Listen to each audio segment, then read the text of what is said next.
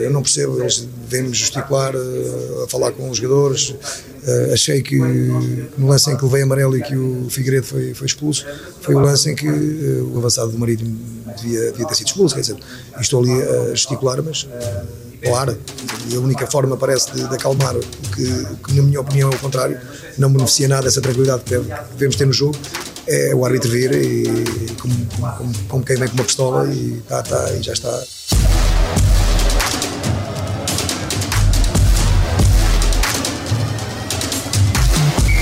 Olá, bem-vindos ao A Culpa é do Árbitro, o novo podcast da Tribuna Expresso.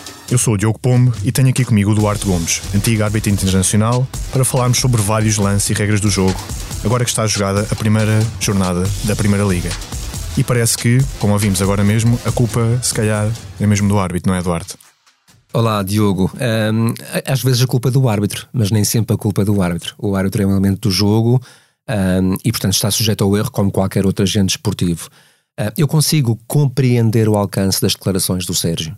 Um, de facto, os árbitros têm instruções muito claras para serem rigorosos, aquilo que chamamos de tolerância zero em relação aos comportamentos excessivos nos bancos.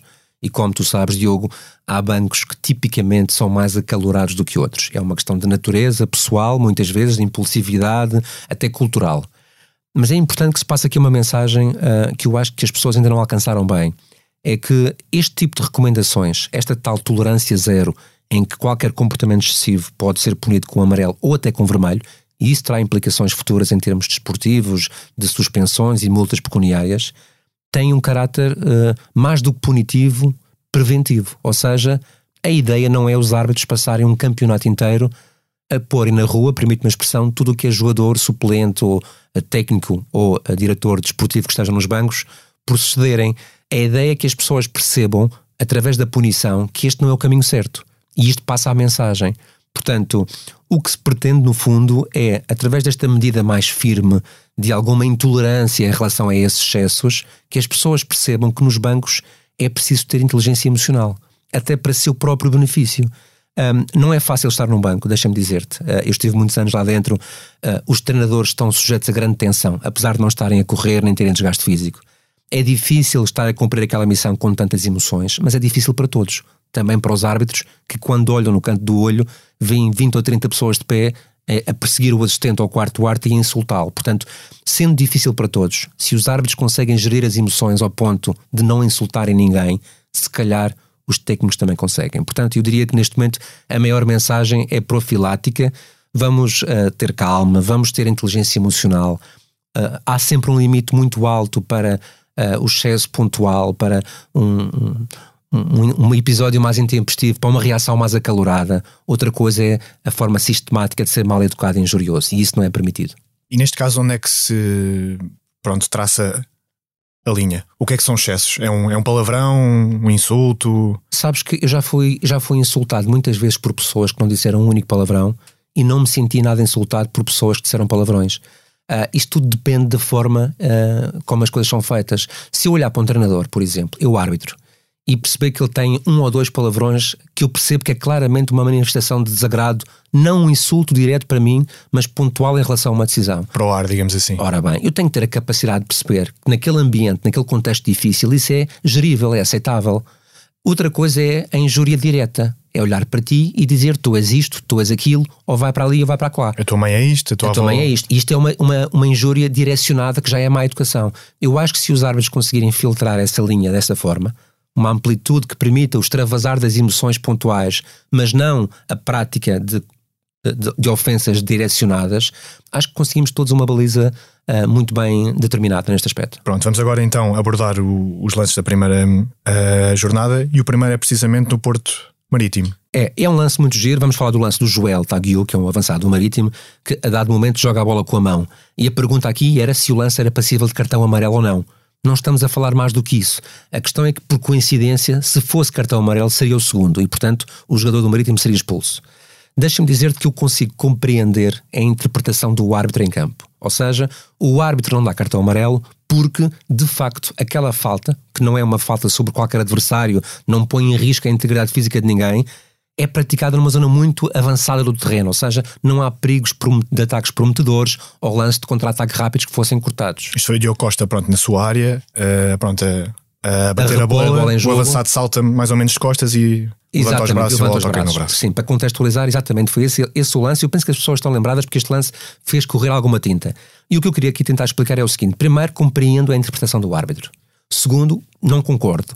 E, e por uma razão muito simples o jogador do Marítimo uh, uh, tem aquela ação, e repare, ele salta na vertical e ainda estica os braços, porque percebe que a sua equipa está desposicionada. Ou seja, tinha acabado de haver uma jogada de contra-ataque do Marítimo em que estavam todos os jogadores da sua equipa avançados.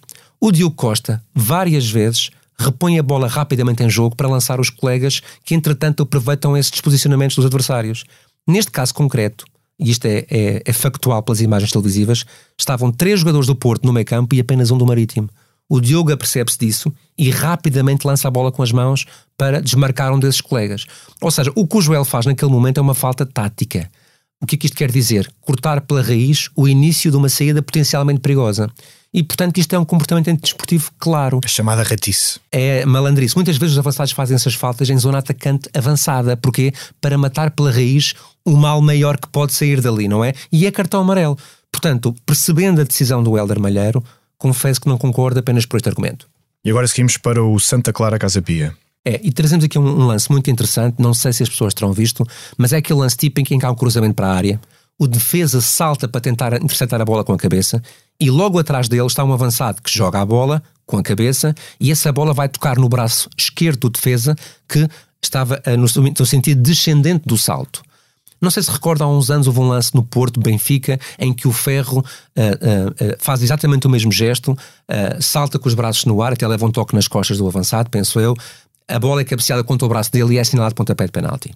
Na altura, apesar também de não concordar com essa decisão, a verdade é que a regra dizia que se os braços estiverem ao nível do ombro ou acima, é sempre para punir, mesmo que não haja gesto deliberado, porque um jogador defensor não tem que andar com os braços no ar. Fazia algum sentido. Parecia injusto, mas fazia sentido. Mas essa regra já saiu da lei.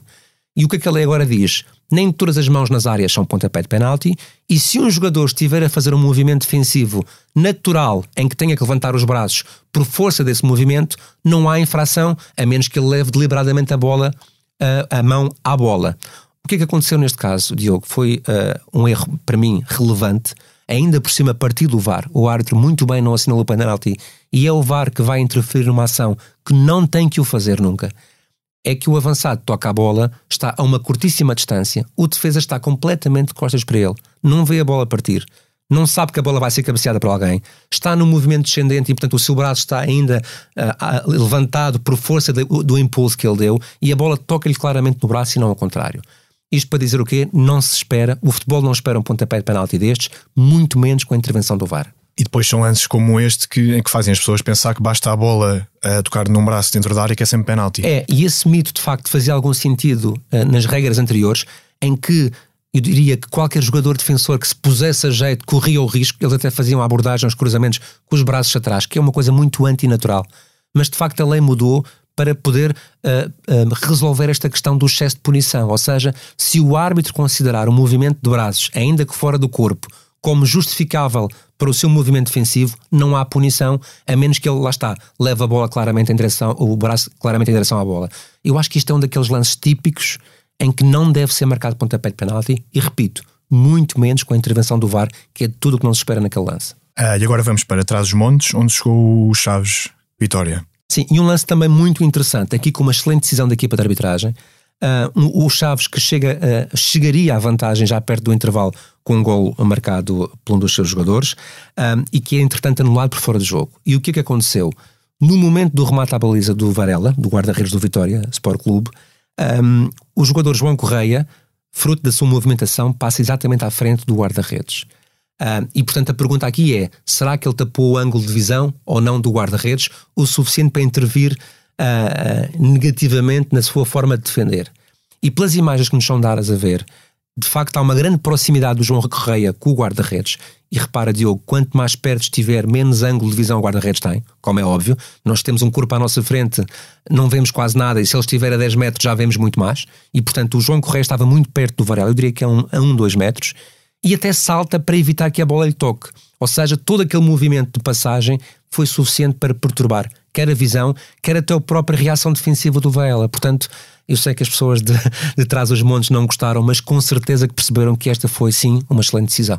E já que falamos em fora de jogo, um, pronto, aproveitamos para ir ao Braga Sporting. É, também. onde há um lance também muito interessante do avançado Banzá, que é punido por fora de jogo numa situação que às vezes as pessoas ainda não perceberam bem. Porquê? Porque o guarda-redes está adiantado e isto às vezes me baralha aí um bocadinho os circuitos das pessoas de raciocínio em relação a fora de jogo. Porque estava o Coates em cima da linha de gol da baliza. Está o Coates em cima da linha de, de baliza, é feito um remate à baliza e de facto, no momento em que é feito o remate, o Banzá, que é o avançado uh, do Sporting de Braga, estava adiantado em relação à posição do Adam, que neste caso era o penúltimo defensor.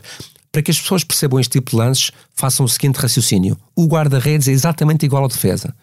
Portanto, se colocarem o Adam no lugar do Coates e o Coates no lugar do Adam, percebem que aquele jogador estava adiantado e penso eu, quase meio metro, depois as linhas tecnológicas assim o indicaram. Ou seja, o que importa é que o Banzá, no momento do remate do colega, estava, tinha apenas um adversário entre si e a linha de baliza adversária. Portanto, fora de jogo inequívoco, esqueçam esta questão dos guarda-redes. Quando for assim, ponham os equipamentos todos iguais. O guarda-redes é exatamente igual à defesa e com esta máxima acho que não fazemos mais confusões no futuro. ok. Uh, pronto, e agora é a altura para a rubrica Tempo de Compensação. Todas as semanas vamos reservar para o nosso Duarte Gomes contar uma história ou um episódio caricato que tenha acontecido durante a sua carreira e com o qual possamos aprender alguma coisa, claro.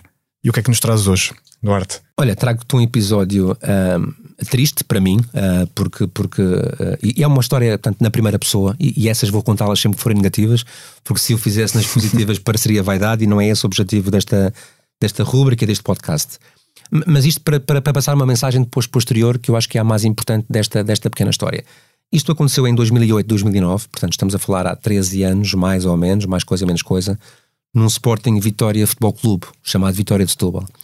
Um, e no aquecimento um, de um jogo que eu arbitrei, houve ali um pequeno desacato com o treinador adjunto, ou melhor, com o treinador de guarda-redes, no caso do Sporting Clube Portugal. Não interessa o motivo do desacato, porque não há aqui uh, nunca justificações para más práticas. O que interessa é que o árbitro daquela partida, que era o Duarte Gomes, teve um comportamento um, que hoje nunca repetiria e que não aconselha ninguém a repetir. E porquê? Porque permitiu-se a ser gente esquecendo que era árbitro e nunca o devia ter feito.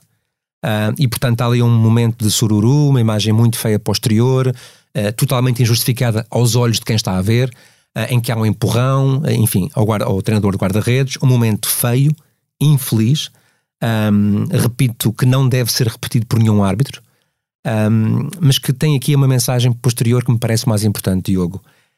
Toda a gente, uh, mais cedo ou mais tarde, que está em alta competição, nomeadamente num jogo que é tão mediático, que é tão uh, escrutinado, que é tão uh, impactante nas emoções das pessoas, comete erros. E, portanto, o árbitro, neste caso o Duarte Gomes, cometeu um erro feio para a sua imagem, para a sua credibilidade e até para a imagem da arbitragem porque lá está, repito, permitiu-se ser gente quando naquele âmbito só podia ser árbitro e tinha que agir como tal. Um, e, e, permitiu que ali as emoções fossem mais fortes ao ponto de lhe toldar a lucidez durante 5 ou 10 segundos. Um, isto acontece pontualmente a jogadores, a grandes jogadores, a grandes profissionais que têm um momento feio de magoar um adversário, de dizer um palavrão injurioso para o árbitro, de agredir alguém, Há um treinador qualquer que tem um mau momento e que entra em campo e que também é ofensivo e que empurra o treinador adversário. E portanto, eu repito, as pessoas são muito críticas em relação a algumas coisas que acontecem em campo. Acreditem, pela experiência que eu tive, e foram 25 anos lá dentro, é muito difícil muitas vezes aguentar um conjunto de emoções que se vão acumulando e que há ali um ponto, a tal gota d'água que às vezes faz transbordar um copo por tudo e por nada. Outra coisa completamente diferente, Diogo, é a tal prática reiterada sistemática e constante de maus comportamentos.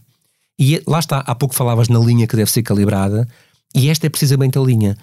Uh, nós, os árbitros devem ter a capacidade de perceber, em relação a reações dos bancos técnicos ou até dos jogadores, o que é que há tal frustração momentânea, pontual, o tal desabafar, que não é um insulto, é mais uma crítica momentânea à decisão que é tomada e que às vezes até é errada às vezes até errado. É preciso perceber que eles estão a jogar futebol, eles estão cansados, eles têm fadiga acumulada, eles têm objetivos de ficar na equipa, de jogar no 11, de, de, de renovar contratos, de fazer uma carreira para o futuro. Há muita tensão ali. Quanto mais minutos de jogo, menos lucidez, menos oxigênio no cérebro, menos discernimento. Os árbitros têm que ter esta capacidade.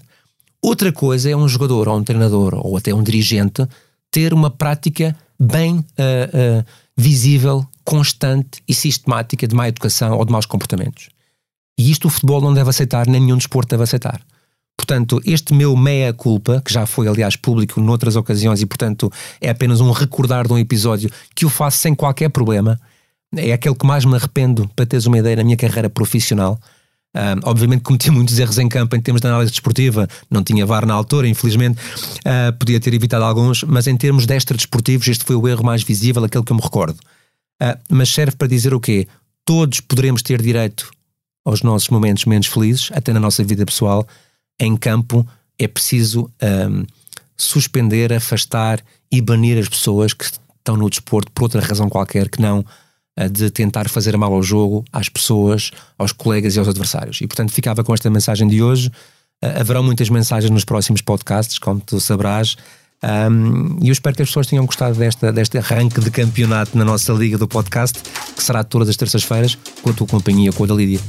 Esperemos que sim. E assim chegamos ao fim do primeiro A Culpa é do Árbitro. Obrigado, Duarte. Foi um prazer, caríssimo Diogo. E obrigado aí desse lado a quem nos ouviu. Esperamos que tenham gostado e para a semana há mais.